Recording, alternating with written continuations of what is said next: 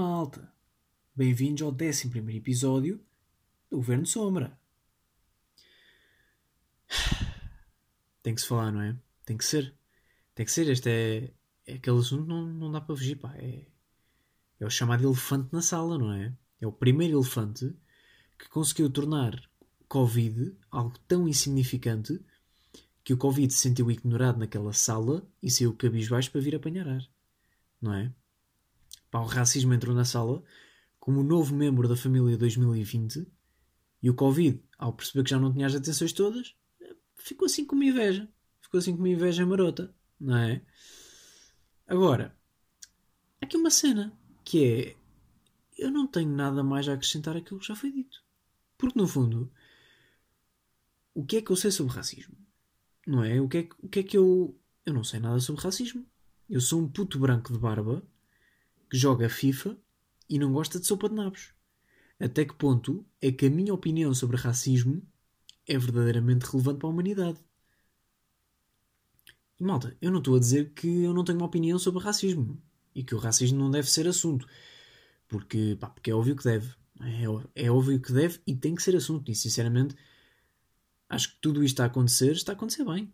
Porque às vezes, pá, é preciso manifestações e, e nem tudo fica resolvido com, com cartazes e com hashtags no Twitter.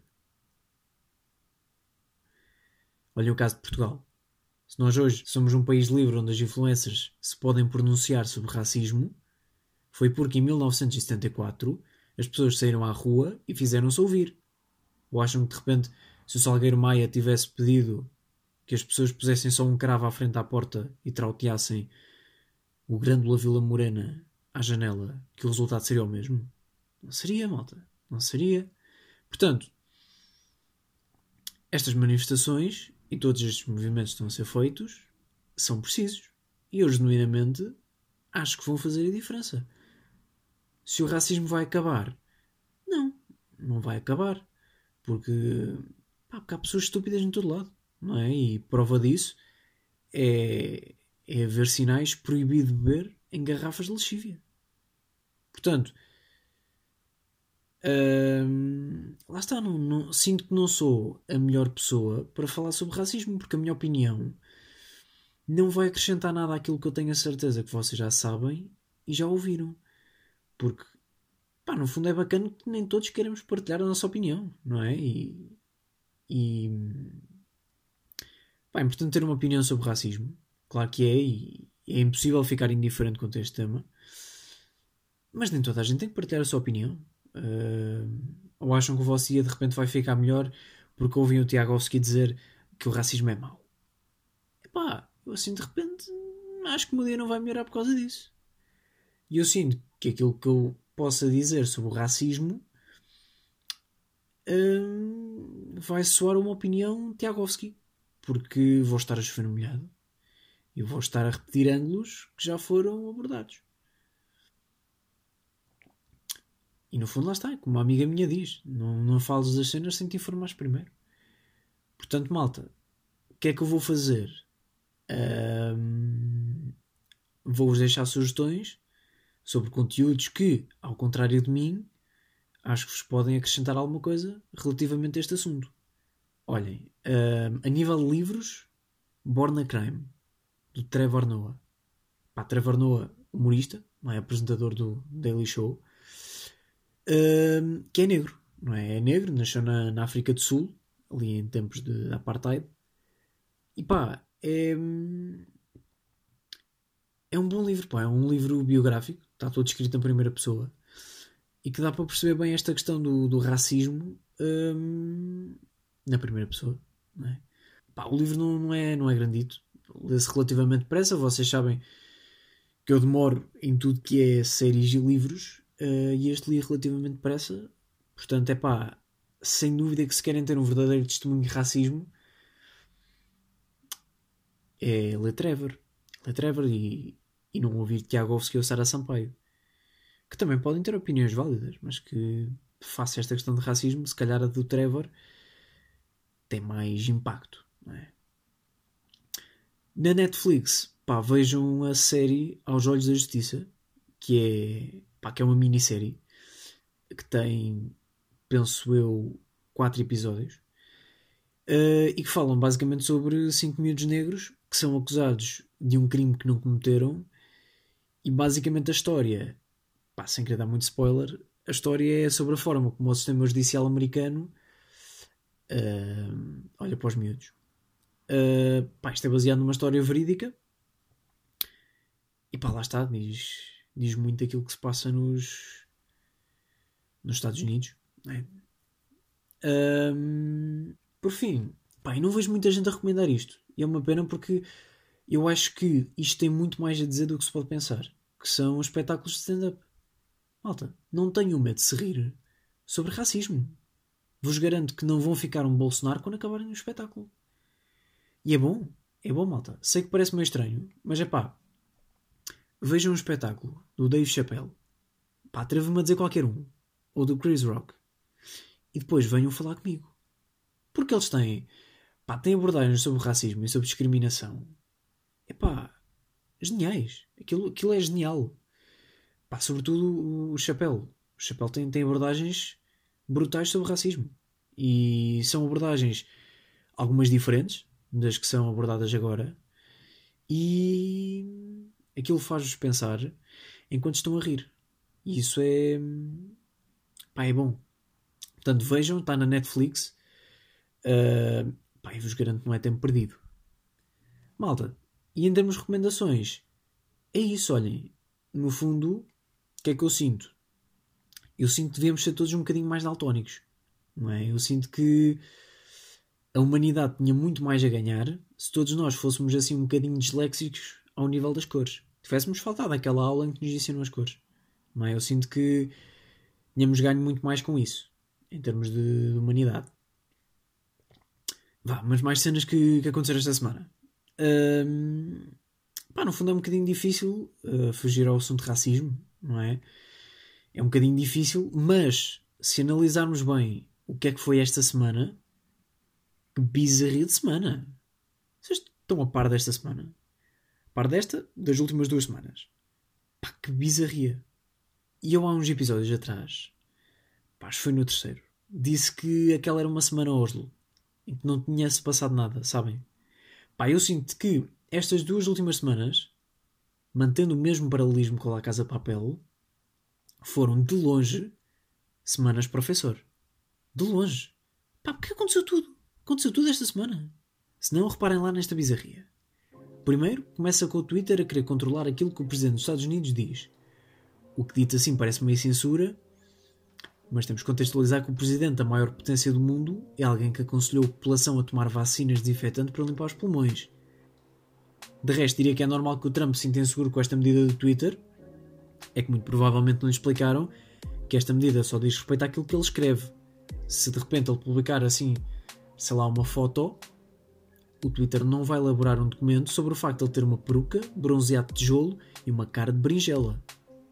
Por falar em Trump, as luzes da Casa Branca desligaram-se pela primeira vez na história dos Estados Unidos. Não posso censurar. Não sei se foi a melhor altura para passar a Casa Branca de light mode para dark mode. Rumores dizem que o Trump esteve mesmo que se esconder num bunker, o que até faz sentido porque a palavra bunker foi inventada na Alemanha terra onde a tolerância pelas minorias sempre foi tratada a todo gás. Independentemente disso, o Trump veio negar que se escondeu, afirmou que estava só a inspecionar, dado que ele já quase começou uma guerra com a Coreia, com a China, com o Irão, com o México e tem o Putin como aliado, surpreende-me que só agora é que tenha sentido necessidade de inspecionar o tal buraquinho para se, para se proteger. Para se proteger assim é que é. Ao mesmo tempo que o Trump se, esconde, se protegia debaixo da terra, os Estados Unidos decidiram, por bem, lançar um foguetão para o espaço. Mesmo racistas, pá. Ninguém me tira da cabeça que eles estiveram este tempo todo à espera que o Floyd morresse, para que mesmo no céu ele tivesse que aguentar com americanos armados em chicos espertos. Pá, sacanas. Entretanto, quem não esteve com a cabeça na lua foram os Anonymous, que divulgaram uma lista onde o nome do Trump aparece associado a uma rede de tráfico e exploração de crianças. O que, sinceramente, não me surpreende. Alguém já conseguiu ouvir o Trump falar sem imaginar que ele tem 8 anos? Deixe no ar.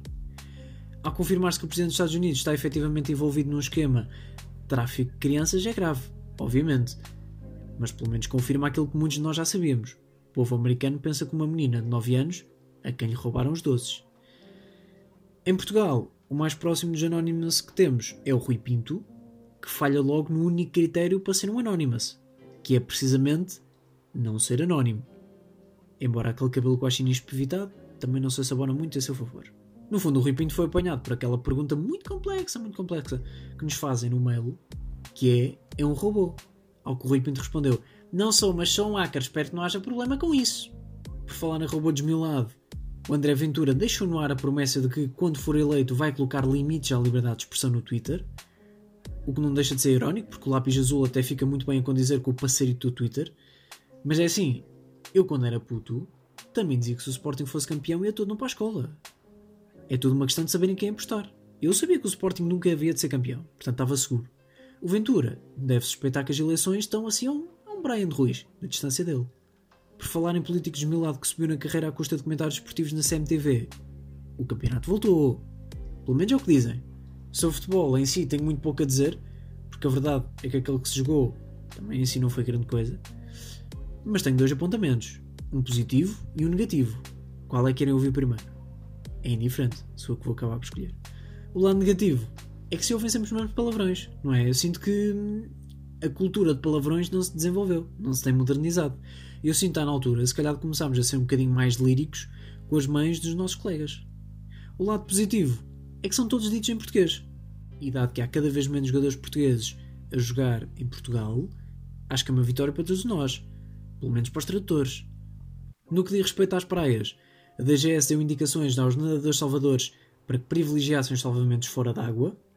Até aqui tudo bem. Agora, não sei até que ponto dizer Força Verónica, cuidado para não te afogares. Vai miúda, se os gordos conseguem boiar, tu também não te afundas. Não sei até que ponto é que isto pode realmente ajudar. Se esta ideia for para avançar, a minha sugestão é, em vez de nadadores salvadores, apostem em cheerleaders. E em vez da bola de Berlim, haja um homem que ocasionalmente passe nas praias a gritar Olha a boia de Berlim! E vá tirando boias consoante os afogamentos. Eu sinto no meio disto tudo as indicações da DGS chegaram é tarde. Porque é assim, privilegiar salvamentos fora d'água parece estúpido. Mas eu conheço uma família de ingleses em 2007 na Praia da Luz, a quem se calhar poderia ter dado um bocadinho de jeito. Por falar na Praia da Luz, parece que o caso da Maddie McCann está de volta a dar que falar. Parece que agora é um alemão que está a ser investigado.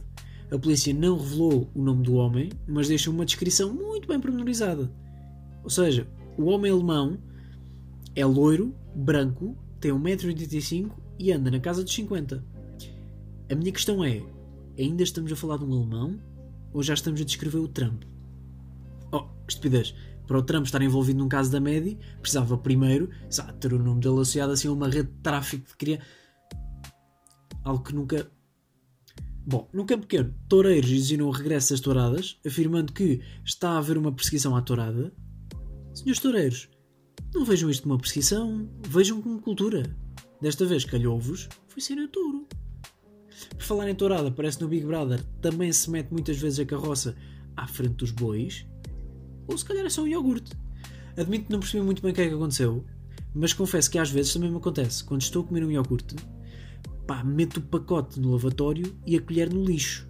Agora não me lembro se no meio deste processo ia batendo numa mulher. Mas à partida, penso que não. Importa relembrar que tudo isto aconteceu nas últimas duas semanas. Ou seja, nos últimos 14 dias tivemos racismo, violência policial, fotos do Trump e os seus mini trompetes. Isto aconteceu lá pelo meio. Piratas informáticos mascarados, um mini ditador português desmascarado, um iogurte assassino, um caso que dura há 13 anos e que ainda não está resolvido. E não, não estou a falar de Sporting, esse dura pelo menos 18 praias virtualmente vigiadas e toureiros passaditos dos cornos. 2020 já mostrou há muito que é um ano bizarro, mas ao menos respondes muito bem à pergunta como é viver uma unidade de história de um livro de 12 ano. Agora, se acham que isto é pouco, lembrem-se que ainda vamos em junho, ou seja, ainda faltam 6 meses de 2020. No fundo, é ter atenção e respeitar também um bocadinho aquilo que vão ser os miúdos que vão ter que estar isto no futuro. Porque é assim, eu estive em Humanidades E só eu sei o quanto era chato estar numa sala numa sexta-feira à tarde, com calor, a falar sobre a Revolução Francesa. Agora imaginem o que é de estar numa sala numa sexta-feira à tarde com calor, a falar de um ano que escorregou numa poça de ácidos, mandou comindinho na esquina do imóvel e, a meio do processo, levou uma carga de porrada da polícia. Malta, e é isso. Olhem, desculpem o episódio. Foi um episódio assim meio estranho. Decidi apostar nesta, nesta cena de, de escrever previamente aquilo que eu queria dizer neste, neste resumo do, da semana, porque pá, se fosse só eu falar ia ser um bocadinho chato e portanto assim conseguir resumir um bocadinho isso é mais rápido. Também para o episódio não chegar aos 30 minutos, que é um bocadinho chato, até para mim, para depois editar. Malta, e é isso, olhem, um grande abraço e sobretudo uma boa cotovelada, uma cotovelada sentida na vossa melanina.